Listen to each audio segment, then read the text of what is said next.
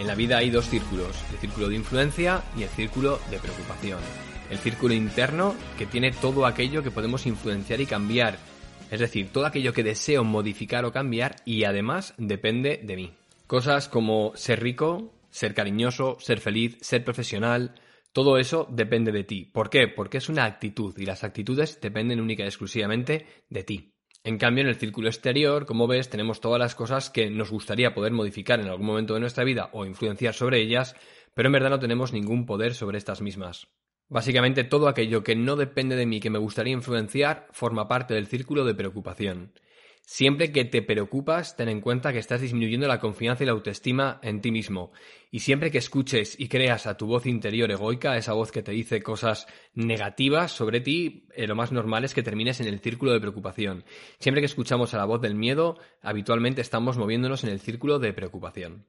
Por eso, desde ya te invito a que a partir de ahora asumas las consecuencias de tus actos y te responsabilices. De esta manera empezarás a mejorar la autoestima y la confianza y disminuirás el miedo a tomar decisiones. Como ves en la imagen que te muestro a continuación, dentro tenemos la influencia y fuera tenemos la preocupación. Si yo meto mucho foco, si le meto mucho zoom a la imagen, como ves, básicamente todo es influencia. Es decir, en ese momento, cuando me centro única y exclusivamente en las cosas que dependen de mí, me empodero de mi vida, me hago el dueño de mi vida y por mucho que mire a mi alrededor de la área en la que me encuentro, todo a lo que le presto atención lo puedo modificar. En cambio, si te das cuenta, si me alejo, como estoy haciendo de la fotografía, si proyectáramos la parte azul, la parte, bueno, morada, eh, a que ocupara todo el, todo el rango, lo que vería sería un punto muy pequeño de color verde y un lugar muy grande de color azul. Esto implica básicamente que no estoy siendo responsable en mi vida. Estoy tan focalizado en todo lo que no depende de mí que me siento vacío, me siento perdido, siento que no tengo el control de mi vida, porque la parte que puedo gestionar es una parte muy pequeña en un todo. Por eso es importante que te des cuenta que la distancia en la que te encuentras del círculo de influencia afecta literalmente a tu vida. Cuanto más te focalices en las cosas que dependen de ti, más cerca estarás del círculo verde, más empoderado estarás con tu vida.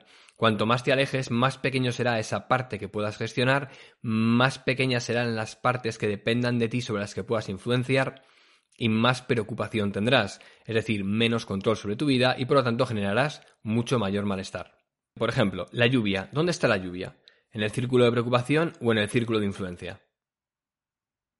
Evidentemente está en el círculo de preocupación, pero ¿cómo tú gestionas la lluvia? ¿Dónde está? En el círculo de influencia. La suerte, ¿la suerte dónde está? ¿En el círculo de influencia o en el círculo de preocupación? Evidentemente, al igual que la lluvia, está en el círculo de preocupación, pero como yo interacciono con los sucesos de suerte, está en el círculo de influencia.